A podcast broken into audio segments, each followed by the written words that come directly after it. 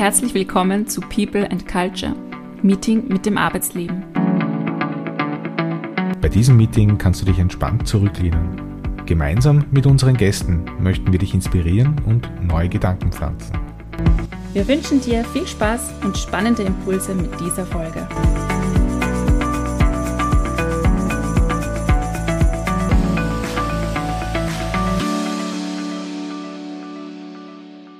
Hallo und herzlich willkommen zu einer neuen Folge bei People and Culture Meeting mit dem Arbeitsleben. Heute zu Gast bei uns Edith. Servus Edith, wir freuen uns, dass du da bist. Hallo Martin, hallo Bianca. Hallo Edith. Wie immer so in unseren Interviewfolgen ähm, haben wir auch dich gebeten, dich mit einem Zitat oder Motto oder so bewaffnet zu uns zu begeben und würde dich jetzt gerne mal fragen, was hast du denn Schönes für uns mitgebracht? Und gleich mal im Anschluss die Frage, was hat das so mit deinem Berufs- und Arbeitsleben zu tun? Mein Motto ist, alles, was du erlebst, macht dich zu dem, wer, was und wie du bist. Ja, und das Motto, äh, glaube ich, umfasst schon so viele Schichten und hat mit meinem Berufsleben einfach auch damit zu tun, dass mein Berufsleben eigentlich immer sehr bunt war. Ich habe mich in verschiedene Richtungen entwickeln können und dürfen, hatte das Glück, dass ich auch viel erleben und arbeiten durfte. Und ähm, was man daraus mitnimmt, wenn man einfach so viel verschiedene Sachen machen kann oder die Möglichkeit kriegt, so viel verschiedene Sachen zu machen, entscheidet man selber. Heißt, triggert einem alles, was man macht, triggert einem in irgendeine Richtung. Manches ist, sind Dinge, die man wirklich gern macht, wo man sich darauf freut. Manches Mal macht man auch etwas oder erlebt man etwas, das nicht so schön ist. Aber trotzdem kann man da manchmal auch noch sehr, sehr positive Sachen daraus ziehen. Und ich glaube, mein Berufsleben hat einfach so Auf und Abs und Weiterentwicklungen durchgemacht. Und deswegen passt das Motto so zu mir und zu meiner beruflichen und vielleicht auch zur privaten Entwicklung. Hol uns doch mal in deine derzeitige Arbeitssituation. Wo bist du da gerade und wie kam es dazu, dass du dein jetziges Berufsleben so auslebst, wie du es tust? Ich bin im Moment äh, im Management im Gesundheitswesen in einer Klinik tätig, arbeite dort im Bereich medizinischer Betrieb. Und mein Weg war eigentlich sehr bunt, denn von meiner Grundprofession her bin ich Physiotherapeutin und das sind ja eigentlich Menschen, die mit Menschen arbeiten oder an Menschen arbeiten. Das kann man jetzt ein bisschen formulieren, wie man möchte, aber wir arbeiten einfach mit Menschen. Ja, wir begleiten sie auf ihrem Krankheitsweg. Und ich war 15 Jahre Physiotherapeutin in verschiedenen Unternehmen mit unterschiedlichen Aufgaben tätig. Also ich war sowohl ambulant äh, tätig wie auch im Krankenhaus oder im Rehabilitationszentrum und habe mich da auch beruflich wirklich weiterentwickeln und ausleben dürfen und habe dann irgendwann einmal festgestellt, na ja, eigentlich, glaube ich, kann ich noch ein bisschen mehr und wurde da auch wirklich privat und vom sozialen Umfeld unterstützt. Ja, trau dich, mach das. Ja, äh, und habe mich dann auch getraut und bin ins mittlere Management aufgestiegen und wurde Leitung. Habe das total schön und spannend gefunden und finde, das war wirklich das beste Entscheidung, die ich jemals gemacht habe, weil ich mich dann nochmal so persönlich weiterentwickeln konnte und auch festgestellt habe, was für Möglichkeiten ich habe und was ich eigentlich alles kann. Ja, das weiß man ja oft gar nicht so und lebt man auch nicht aus. Aber wenn du dann Verantwortung tragst für eine Abteilung, für Menschen, auch dass es ihnen gut geht, dann äh, entwickelst du einfach Power und Kraft und Energie, dass das richtig passt und dass das richtig gut ist. Und dann lernst du selber kennen, was du eigentlich alles kannst und was in dir steckt. Und im Zuge dessen habe ich da halt auch viele Fortbildungen machen dürfen, durfte auch ein Leadership machen und habe auf dem Weg da auch festgestellt, das Gesundheitswesen hat mich nie losgelassen. Warum ist das so, wie es ist? Was passiert da auch gesundheitspolitisch? Ähm, wie geht's unseren Berufsgruppen? Wie geht's den anderen? Was ist da passiert über die Jahre hinweg? Habe viele Fragen gehabt und habe mir gedacht, na, das kann aber jetzt noch nicht alles gewesen sein. Und habe dann eigentlich beschlossen mit 48, okay, jetzt geht man nochmal studieren. Das habe ich dann gemacht und habe dann noch mein Studium abgeschlossen und bin so ins Management gekommen. Und äh, das ist mein neuer Wirkungskreis und äh, ich finde es sehr spannend, dass ich das machen habe dürfen, wenn ich ehrlich bin. Also für mich ist es ein Dürfen, weil ja das nicht immer und überall möglich ist. Aber in unserem Land geht das und bin sehr froh, dass ich das halt machen habe dürfen, machen habe können, weil es wirklich spannend ist und äh, es unterbricht vielleicht diese Eintönigkeit, die vielleicht irgendwann einmal in den nächsten Jahren aufgekommen wäre und gibt mir neue Möglichkeiten. Und das ist für mich einfach jetzt das Nonplusultra. Wenn du dich zurückerinnerst an den Zeitpunkt, wo du die Entscheidung getroffen hast, ja, ich möchte jetzt ein Studium starten, ich möchte mich weiterentwickeln, da gibt es viel, was mich noch interessiert. Was war denn zu dem Zeitpunkt oder zu dem Zeitpunkt, wo es zu diesem Entscheidungsprozess kam, dein größter Antreiber, deine größte Motivation, auch wirklich diese Entscheidung zu treffen und dann auch das Studium durchzuziehen? Für mich wird die größte Motivation Wissen generieren. Ich habe mir gedacht, okay, gut, äh, du weißt sehr viel. Es gibt auch in meiner Berufssparte noch viel, das ich nicht weiß und lernen könnte, aber ich wollte anderes Wissen haben auch noch. Ja. Ich wollte mich weiterentwickeln und für mich war die einzige Möglichkeit, Antworten auf meine Fragen zu bekommen. Ja. Wie betrachtet man das am besten? Wo hole ich mir die Informationen her, damit ich auch sagen kann, warum ist das so? War für mich dann einfach die Entscheidung, okay, gut, ich gehe das nochmal an, ich mache ein Studium, weil dieses Studium hat für mich einfach auch, ich habe mich dann wirklich sehr beschäftigt, was beinhalten die verschiedenen Studien? Könnten die meine Fragen, Probleme lösen? Ja, ich sage es jetzt einmal ganz, ganz äh, so frei heraus. Ja, und haben wir dann gedacht, eigentlich, glaube ich, bei dem Studium bin ich gut aufgehoben und das deckt das ab, was mich interessiert. Ja, also es waren wirklich so, das Interesse ist nochmal geweckt worden mit diesen anderen Aufgaben und anderen Funktionen da war dann wieder die Haut irgendwie zu eng, sagt man, glaube ich, so. Und da habe ich gewusst, da, da muss ich nochmal einen Schritt rausgehen. Ja, ohne dem wird's nichts. Das macht mich nicht zufrieden. Ja, und deswegen war das Studium dann für mich eigentlich die optimale Lösung. Jetzt hast du ja zu einem späteren Zeitpunkt in deinem Leben entschieden, ähm, nochmal eigentlich gänzlich umzusatteln, mhm. wenn, man, wenn man sich so anhört, äh, woher du so kommst und was du alles gemacht hast. Wie hat denn da dein Umfeld so reagiert? Hat man da nur Unterstützer und Leute, die sagen, hey, cool, machst du das? Oder wie ging es dir da? ich muss jetzt ein bisschen lachen. Ich habe ganz viele Erinnerungen im Kopf. Äh, meine Mutter war eher so entsetzt und hat gemeint, um meine Güte, musst du schon wieder etwas machen? Ja? So kommst du denn nie zur Ruhe und, und, und kannst du nicht zufrieden sein mit dem, was du geschaffen hast oder was du, was du kannst oder wo du bist? Äh, viele haben gesagt, ma, du traust dir da was.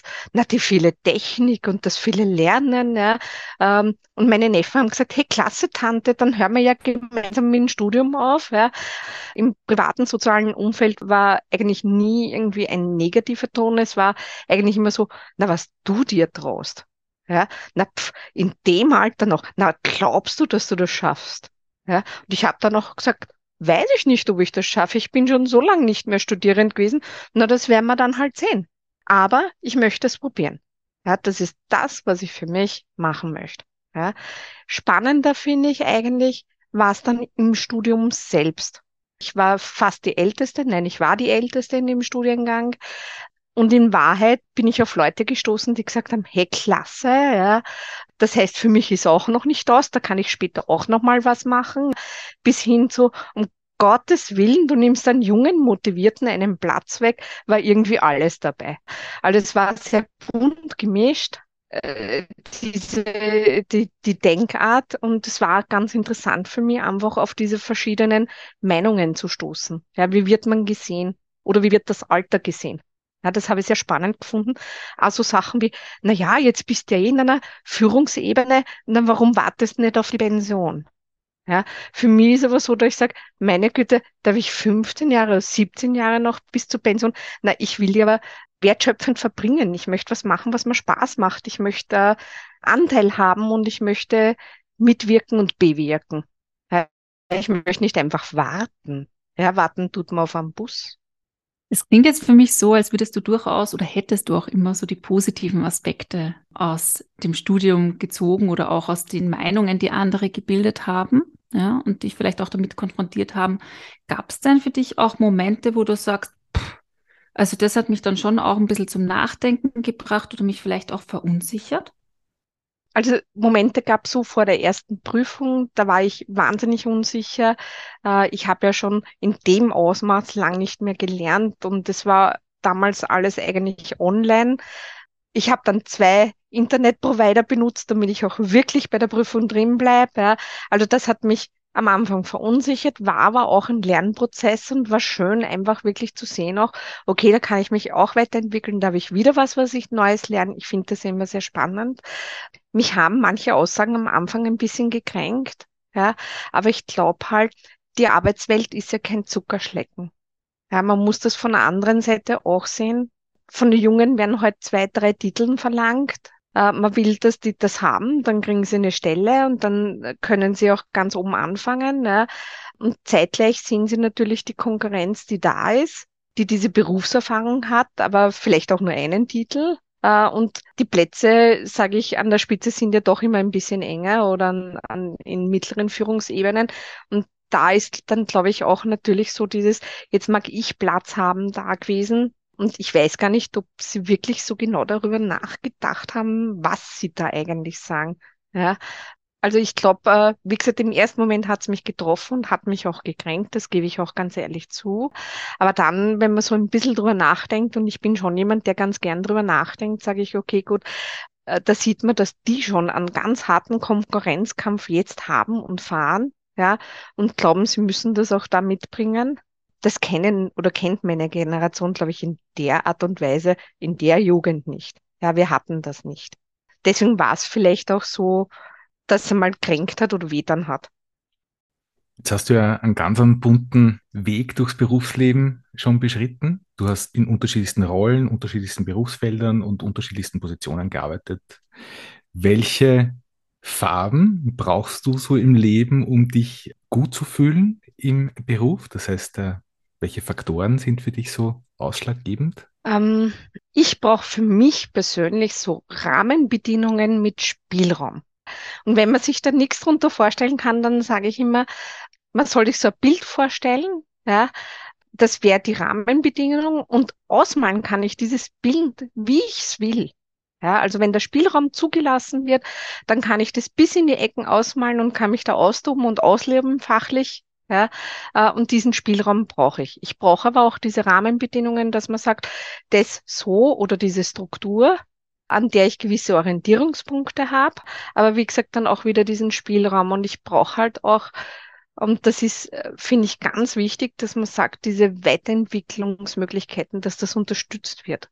Ja, dass man wirklich die Möglichkeit hat zu sagen, dieses Interesse habe ich, was weiß ich, mich interessiert jetzt äh, Beispiel im Management, Projektmanagement, da möchte ich mich weiterentwickeln, dass man dann auch diese Möglichkeiten dazu kriegt, ja, dass man in Projekte mitmachen darf, dass man vielleicht eine Ausbildung dazu machen darf, ja, oder wenn man sagt, Wissensmanagement ist toll oder irgendein ein Fachgebiet, ja, dass man in diesem Fachgebiet einfach unterstützt wird, ja, äh, und dass das Ganze halt auch so ist, dass der Vorgesetzte oder auch die Mitarbeiter verlässliche Partner sind. Ja, das Arbeitsleben ist für mich immer so eine Arbeitsbeziehung und beinhaltet halt, dass man Handschlagqualität hat, dass man einander vertraut, mit Wertschätzung und Respekt einander begegnet und eine gute Kommunikation hat, die auf guter Basis basiert und, und mit guter Kultur aufeinander zugeht. Also schaut, wie es dem anderen geht, wie man umgeht miteinander. Und das sind alles so Dinge, wo ich sage, das sind Rahmenbedingungen, die mir wichtig sind. Ja, wo ich sage, da kann ich aufblühen, da kann ich gedeihen, da kann ich mich entwickeln, da kann ich auch einmal sagen, ja, jetzt brauche ich weniger oder jetzt brauche ich mehr und dann kann ich meine Arbeit auch wirklich äh, mit all dem Wissen, was ich habe, durchführen und kann das genießen dabei auch. Und ich glaube, das ist so ein wichtiger Punkt, dass man sagt, wenn diese Rahmenbedingungen passen, dann geht's da gut und du machst das richtig gern und was man gern macht, macht man meistens gut. Jetzt ist es ja auch so, dass gewisse Rahmenbedingungen einfach organisational gesehen einfach gegeben sind und andere Rahmenbedingungen, hm, die man ja doch auch selbst als Führungskraft oder auch als Mitarbeiter beeinflussen kann.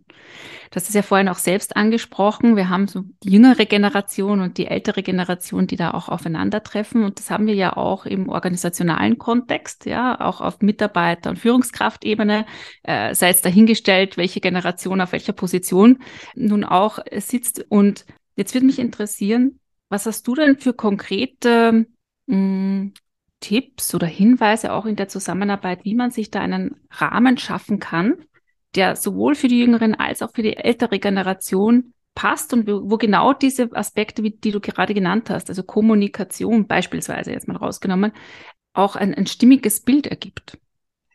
Also für meinen Fachbereich, glaube ich, kann man sagen, gibt es eigentlich wenige strukturelle Sachen, außer dass man sagt, es gibt Zeitfenster, die einzuhalten sind. Also was weiß ich, 30 Minuten Zeitfenster Therapie. Ja, also Zeitfenster, die fix sind, kommen, die fix sind, ja, und ich glaube, dass das in vielen Bereichen so ist. Und wie du das dann machst, ist eine Verabredungssache. Und ich denke mir, dass ganz, ganz wichtig ist, zuhören von beiden Seiten. Ja, also ich habe die Erfahrung gemacht, ich habe ja auch 50 Prozent sehr junge Mitarbeiter gehabt. Das war so toll einfach, weil die ähm, ganz anders sich äh, vorkommen trauen, ganz andere Ideen haben, die Dinge einfach anders sehen, weil sie mit Erfahrung nicht belastet sind. Ich sage es jetzt mal vorsichtig so. Ja, das heißt aber nicht, dass Erfahrung schlecht ist, sondern wir haben die Erfahrung, wir haben gewisse Dinge schon zehnmal probiert und würden jetzt vielleicht gedanklich uns nicht mehr damit beschäftigen, das nochmal zu machen. Jetzt sind wir aber in einer anderen Zeit. Ja, und das wird immer schneller, auch im Gesundheitswesen. Und die Jungen kommen dann und sagen, hey, schauen wir uns das nochmal an, was hältst du davon? Ja, und da einfach zuhören und gemeinsam dann eben diese Rahmenbedingungen sagen, der gröbste äußere Rahmen ist das und was legen wir für uns fest? Wo soll das Ziel sein? Ja, oder machen wir das jetzt nach irgendeiner äh, anderen Methode, die sagt, Ziel haben wir noch keins, schauen wir, wie wir da hinkommen. Ja, ähm, ich denke mal, da muss man offen sein. Ich glaube, diese Offenheit äh, gepaart mit der Wertschätzung von dem, was der andere kann und mitbringt. Und es bringt ja jede Person auf seine Art etwas mit. Ja, jeder hat ja so seine Talente und seine Möglichkeiten und da gilt es halt auch immer zu schauen, wenn man wirklich Führungskraft ist, wie ist denn jemand, was für Talente hat er und wie kann ich das unterstützen? Ja, dass er das auch einbringt ins Team und dann wirft man das alles in einen Topf und das ist bunt und toll. Und da kommen die schönsten Sachen, finde ich, raus. Ja. Jetzt ist es ja aber auch so, dass das Zeitfenster oft begrenzt ist, ja, und auch ähm, man gut schauen muss, wie befülle ich das Zeitfenster, Aufgaben müssen erledigt werden. Wie ist es denn dann oder wie hast du es gemacht zu dem Zeitpunkt, wo du Führungskraft warst, dass du sagst, okay, ich, ich schaffe es, die Stärken meiner Mitarbeitenden zu berücksichtigen in ihren Aufgaben? Erstens mal ist ja das keine Entscheidung, die ich allein treffe. Ja, man trifft sie am besten mit dem Mitarbeiter gemeinsam, ja, weil im Endeffekt sieht sich ja nicht jeder in dieser Rolle, wie man ihn von außen sieht. Alles muss da auch so ein Konsens sein. Die Zeitfenster, das wissen wir alle, sind knapp, aber eigentlich sind auch die Mitarbeiter knapp. Also wäre es gescheit oder habe ich gescheit gefunden, dass man sich schon Zeit nimmt für so interne Fortbildungen, für miteinander überlegen, wie verbessern wir etwas gemeinsam. Äh, es gibt ja so richtig agile Methoden, die relativ, relativ, sage ich, geschwind gehen, wo du vielleicht mal nur eine Stunde brauchst. Ja, und das machst du halt zu einem Zeitfenster, wo du weißt, dass vielleicht eh meistens Patienten ausfallen oder schwieriger ist für die Pflege, ja, wo ich sage, dass man da so ein Übereinkommen trifft und diese Zeitfenster nimmt, die halt weniger äh, mit der normalen täglichen Arbeit belastet sind. Aber ich finde trotzdem, man muss es freischaufeln. Es, das, wie wir miteinander umgehen, wie wir miteinander arbeiten, regelt den ganzen Tag. Ja, man verbringt 40 Stunden ähm, die Woche in der Arbeit, acht Stunden am Tag unter Umständen und es ist Großteil deiner Zeit, die du wach bist. Das heißt, du verbringst viel Zeit miteinander. Und normalerweise, wenn man viel Zeit miteinander verbringt, schaut man aufeinander und dafür muss man sich einfach auch in der heutigen Zeit Zeit nehmen. Ja? Sonst wird der Mitarbeiter sagen, hey, ja, bei euch nicht. Ja, weil es einfach keinen Benefit hat, wenn du so viele Stunden gemeinsam verbringst und eigentlich den anderen weder kennst, äh, vielleicht auch immer glaubst, na, der macht ja eh nur das, was er will, äh, und du hast auch dann keinen Bezug zu deiner Arbeitsstelle ja, die gehört dir nicht. Da gehört da gar nichts. Ja, du bestimmst da nichts mit. Aber wenn du das mitbestimmst, ist es deine Arbeitsstelle. Ja, du gehst dahin und du bist diese Arbeitsstelle. Ja, und ich glaube, das ist doch das, was den heutigen Leuten, wurscht welchen Alters, oft fehlt. Ja, äh, nicht das Haus, in dem wir arbeiten, ist das Haus, ja, sondern wir Menschen, die dort arbeiten, sind diese Institution. Ja, wir, wenn wir das mitbestimmen, dann gehört es uns noch ein bisschen mehr. Ja, und ich glaube, dann hängt äh, das Arbeitsherz ein bisschen mehr daran. Ganz, ganz wichtige Faktoren aus meiner Sicht. Mhm. Wie bist du so vorgegangen oder was waren so auch deine Kernessätze, die du mitnimmst, um genau diese Message in, innerhalb des Arbeitskontexts als Führungskraft auch an die Mitarbeiter zu bringen? Ich habe da noch so ein nettes Sprüchel, das heißt immer, geht nicht, gibt's nicht. Ja? Und ich glaube, wichtig ist immer zuhören, wirklich von vornherein nicht zu sagen, geht nicht, das, das gibt's eigentlich gar nicht. Ja? Die Frage ist immer nur, wie es geht. Und ich habe immer gesagt, manchmal kriegt man Sachen aufoktroyiert, die man machen muss. Äh, aber im Endeffekt, wie ich es mache, entscheide ich schon selber. Und wenn ich weiß, dass etwas auf mich zukommt, das vielleicht so mir nicht passend geht, ist manchmal ganz gescheit, wenn man sich vorweg schon als Team überlegt, wie können wir es denn anders machen? Was bieten wir an? Und schauen dann einfach, ob es anders angenommen wird und für uns dann eigentlich eh passend ist. Ja, und ich denke mal, ähm, es wird nicht immer alles Wunschkonzert in der Arbeit sein und man muss manchmal auch Dinge machen, wo man sagt, na ja, hätte ich nicht gern gemacht, ja, aber wie gesagt, auch das macht dich zu dem, wer, was oder wie du bist. Ja, vor allem, wenn du es dann angehst und machst. Ja, und manchmal kann man im Tun dann auch selber noch ein bisschen lenken, ja, und dahin lenken, wo es für einen vielleicht das Eckel genau passt, wo man sich dann nachher denkt, hey, vorher ich mir dachte, das ist Quatsch und jetzt denke ich mir eigentlich gar nicht einmal so schlecht. Und ich denke mal, man muss nicht immer alles gleich negativ sehen und das ist der wichtigste Punkt, sondern sagen, okay, gut, das habe ich jetzt, so oder mit dem oder auf die Art soll ich arbeiten und wie mache ich es mir jetzt schön? Und das ist immer so der, der Schlachtruf sozusagen an mein Team gewesen. Machen wir es uns schön und schauen wir, wie wir es ausmalen, wie wir es brauchen und gerne hätten. Das heißt, ich höre ganz viel offene und klare Kommunikation raus, ich höre Struktur raus, ich höre Selbstreflexion als Mitarbeiter, aber auch als ähm, wir als Team raus und auch dann Evaluierungsschleifen. Mhm. Und du hast ja gerade vorher auch von eben, wir, wir verbringen viel Zeit gemeinsam am Arbeitsplatz gesprochen. Das hört sich auch sehr eng an. Und bei all dem, das Leben ist kein Wunschkonzert, wie du auch gesagt hast, ähm, kommt es ja auch zu Konflikten. Mhm. Ja.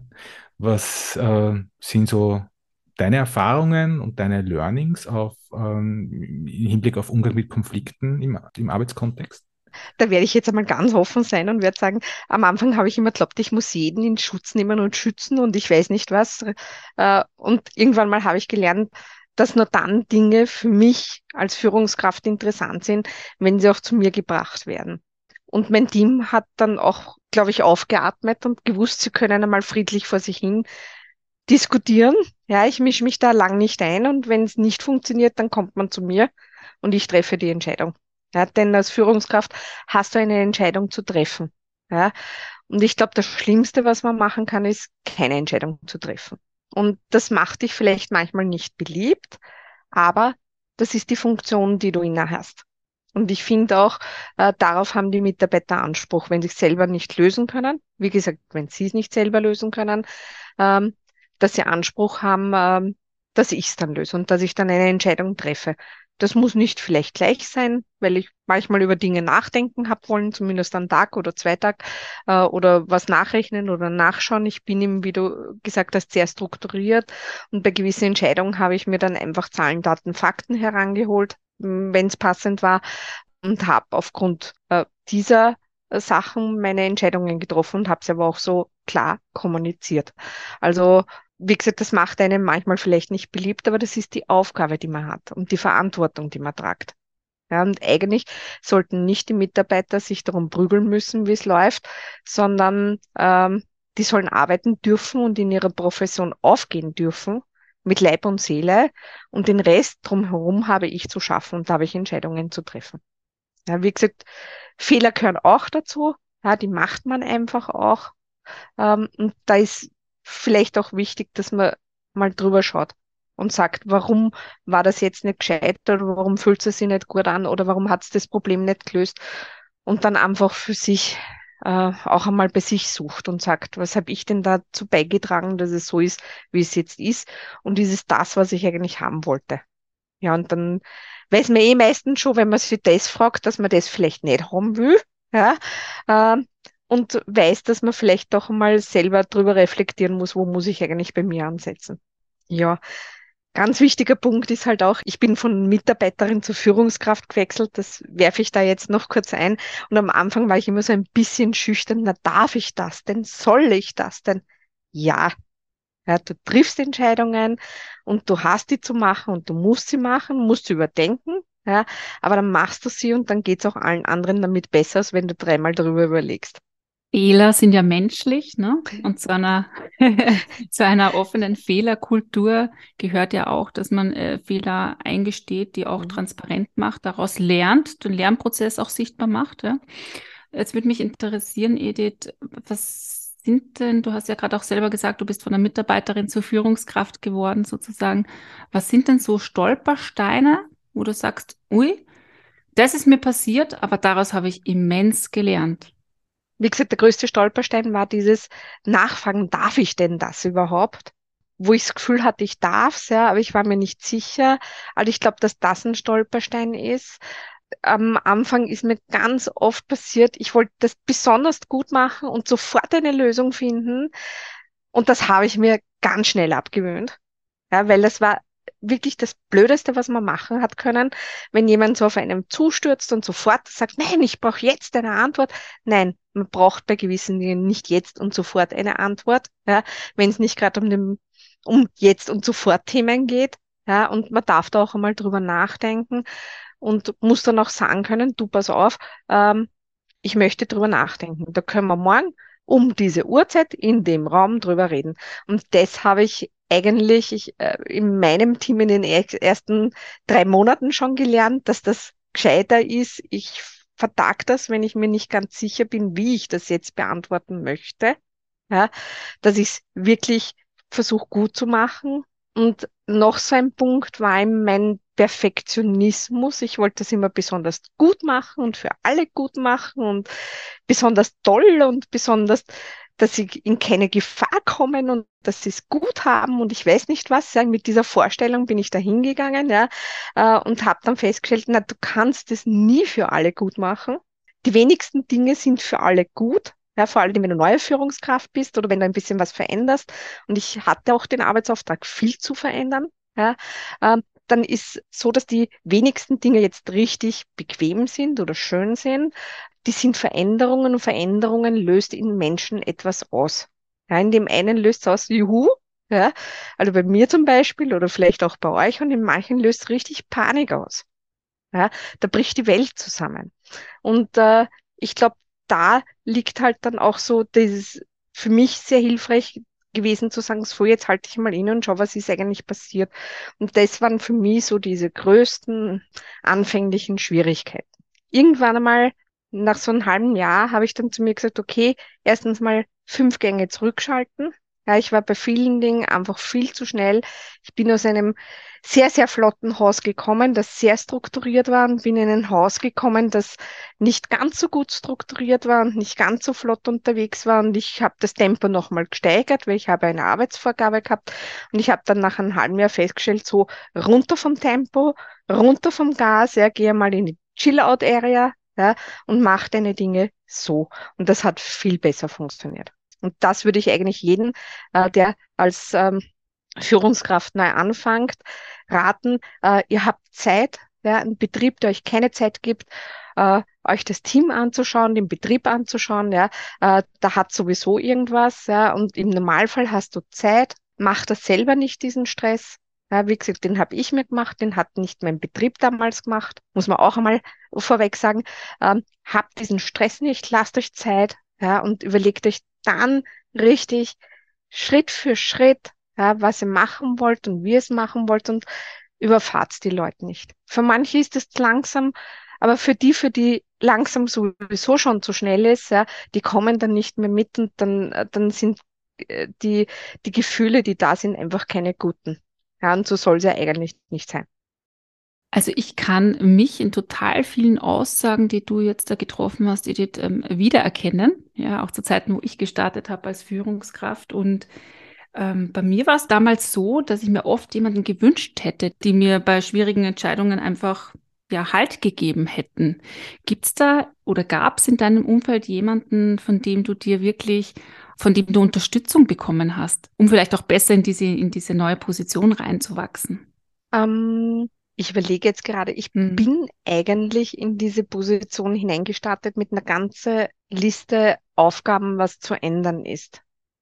Ja, also wir haben einen richtigen Change miteinander verbracht.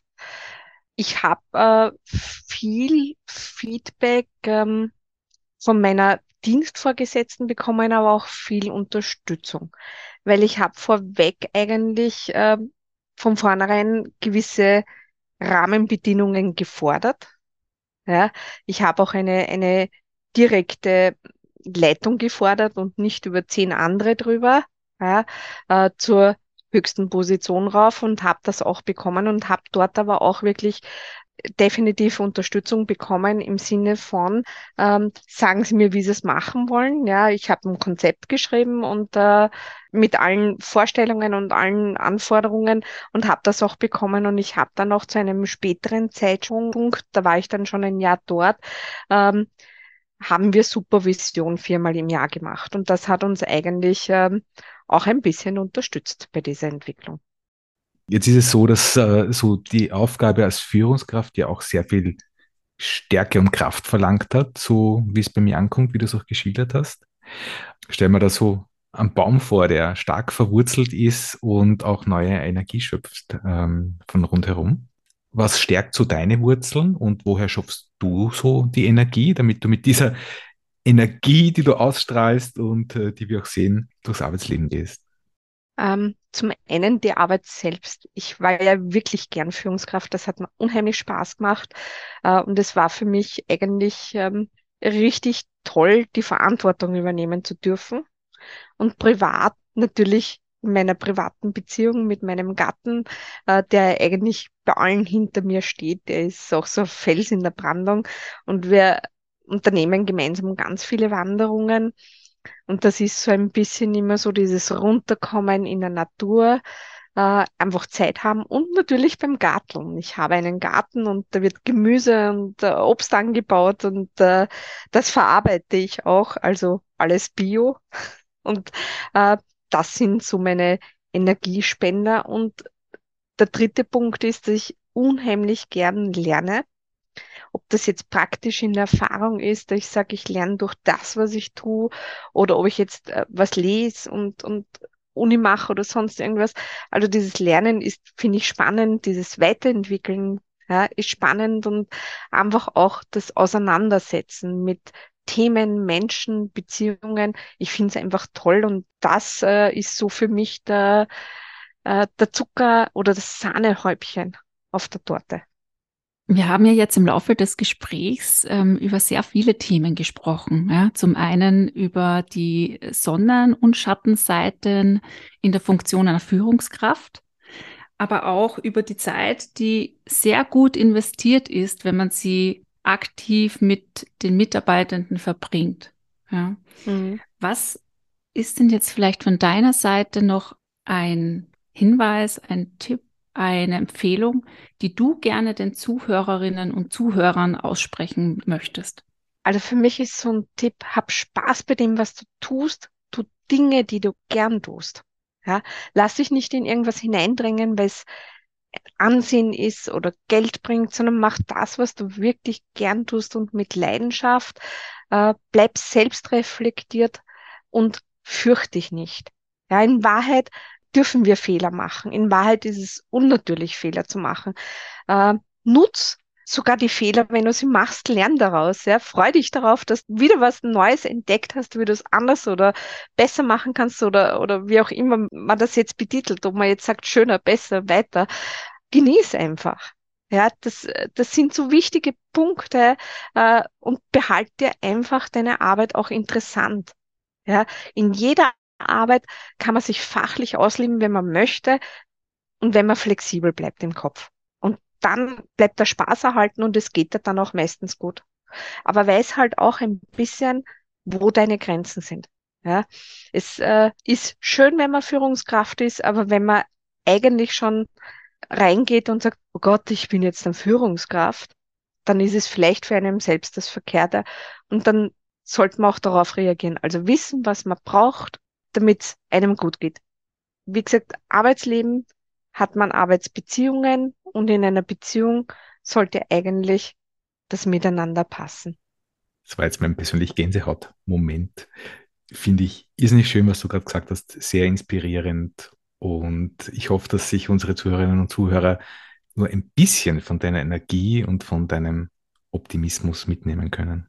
Danke, Martin. Vielen, vielen Dank für das schöne, inspirierende Gespräch. Danke euch, dass ich dabei sein habe dürfen. Danke, Edith, auch von meiner Seite und alles Gute auf deinem weiteren Weg im Arbeitsleben. Danke, Bianca, dir auch.